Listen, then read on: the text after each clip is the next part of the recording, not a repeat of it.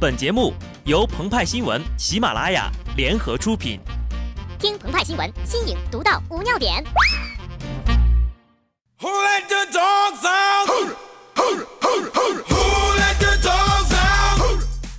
本文章转自澎湃新闻澎湃联播，听众朋友们，大家好，我是机智的小布。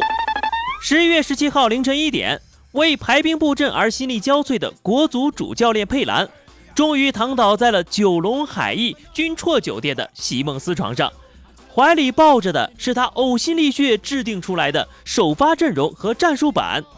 半睡半醒间，一个声音悄悄地在他的脑海里响起：“大宝一定会在下半场进球的。”不一会儿，他便甜甜地进入了梦乡。梦里的佩兰见到了自己一手挖掘的德罗巴，冷冷的冰雨在脸上胡乱的拍。他梦到了里昂时期的本泽马。教练，我手上有你的录像带哦。佩兰不禁寒战了一下。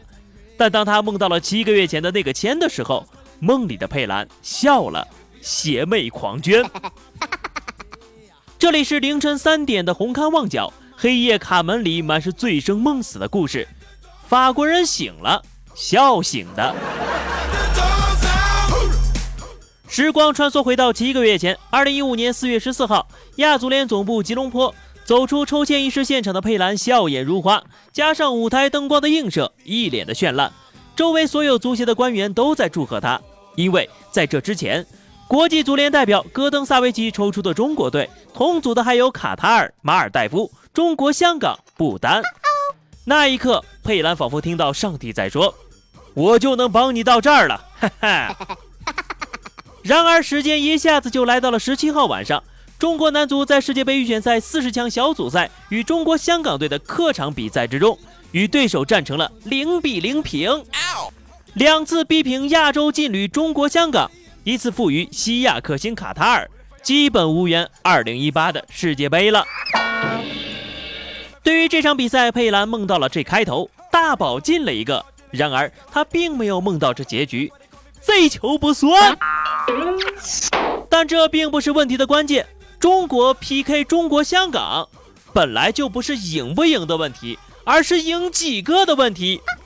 请不要让裁判和门柱背锅，这锅谁的，自己来领。国足继泰囧之后又遭遇港囧，还分上下两部。徐峥啊，你可真是大预言家呀！鹏鹏和派派代表中国的球迷求求你了，不要再拍囧系列了，我们球迷吃不消啊！关于这场比赛，不看球的朋友也应该能看懂了。总结一下，就是下面两个问题：这是什么阵容？教练，你的战术是什么呀？佩兰表示。我是宝宝，得听我的，瞎踢蒙成绩，大力出奇迹呀！让我们继续再把时间往回拉，二零零四年，同样也是十一月十七号，国足七比零战胜中国香港，但仍然少算了一个净胜球，无缘世界杯。那是一场充满迷之传闻的比赛，经过时间的沉淀，谁也不想再去翻看，因为。记载的都是耻辱，谁知道十一年后的今天，新的耻辱竟然再次上演，而且变本加厉。三十五岁的郑智在场边，满眼都是自己十一年前的样子。十一年了，不进反退，十一年了，恒大修的桥都能走卡车了，某些人呢，却偏要摸着石头过河，不淹死才怪呢。这并不是偶然，每一次国足打进世界杯预选赛，节奏都是这样的：种子队希望最大，神仙签做梦都能笑醒；输掉不该输的比赛，形势大变；生死战未取胜，出现希望渺茫；为荣誉而战，锻炼新人。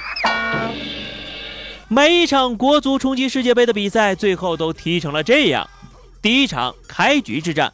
第二场关键之战，第三场必争之战，第四场背水一战，第五场荣誉之战，第六场来年再战吧。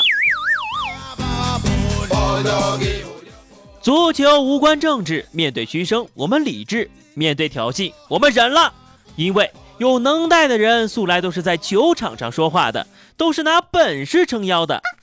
我们期待国足能以一场胜利打脸回应，谁知呀，这一记正手弧圈金刚掌，狠狠地扇在了自家球迷的脸上啊！爱的越深，打得越痛啊！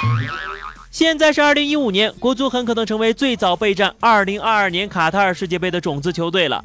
这下留给中国队的时间够多了吧？七年还是七十年？中国足球队对不起这条微博，一句话，一辈子呀！但是骗我可以，请注意次数。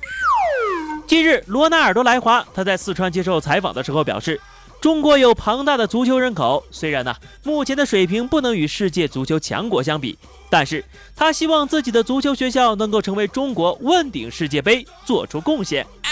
问鼎世界杯？我呀，宁愿相信这个世界上有鬼，还能说些什么呢？待到国足出现日，家祭无望告乃翁吧。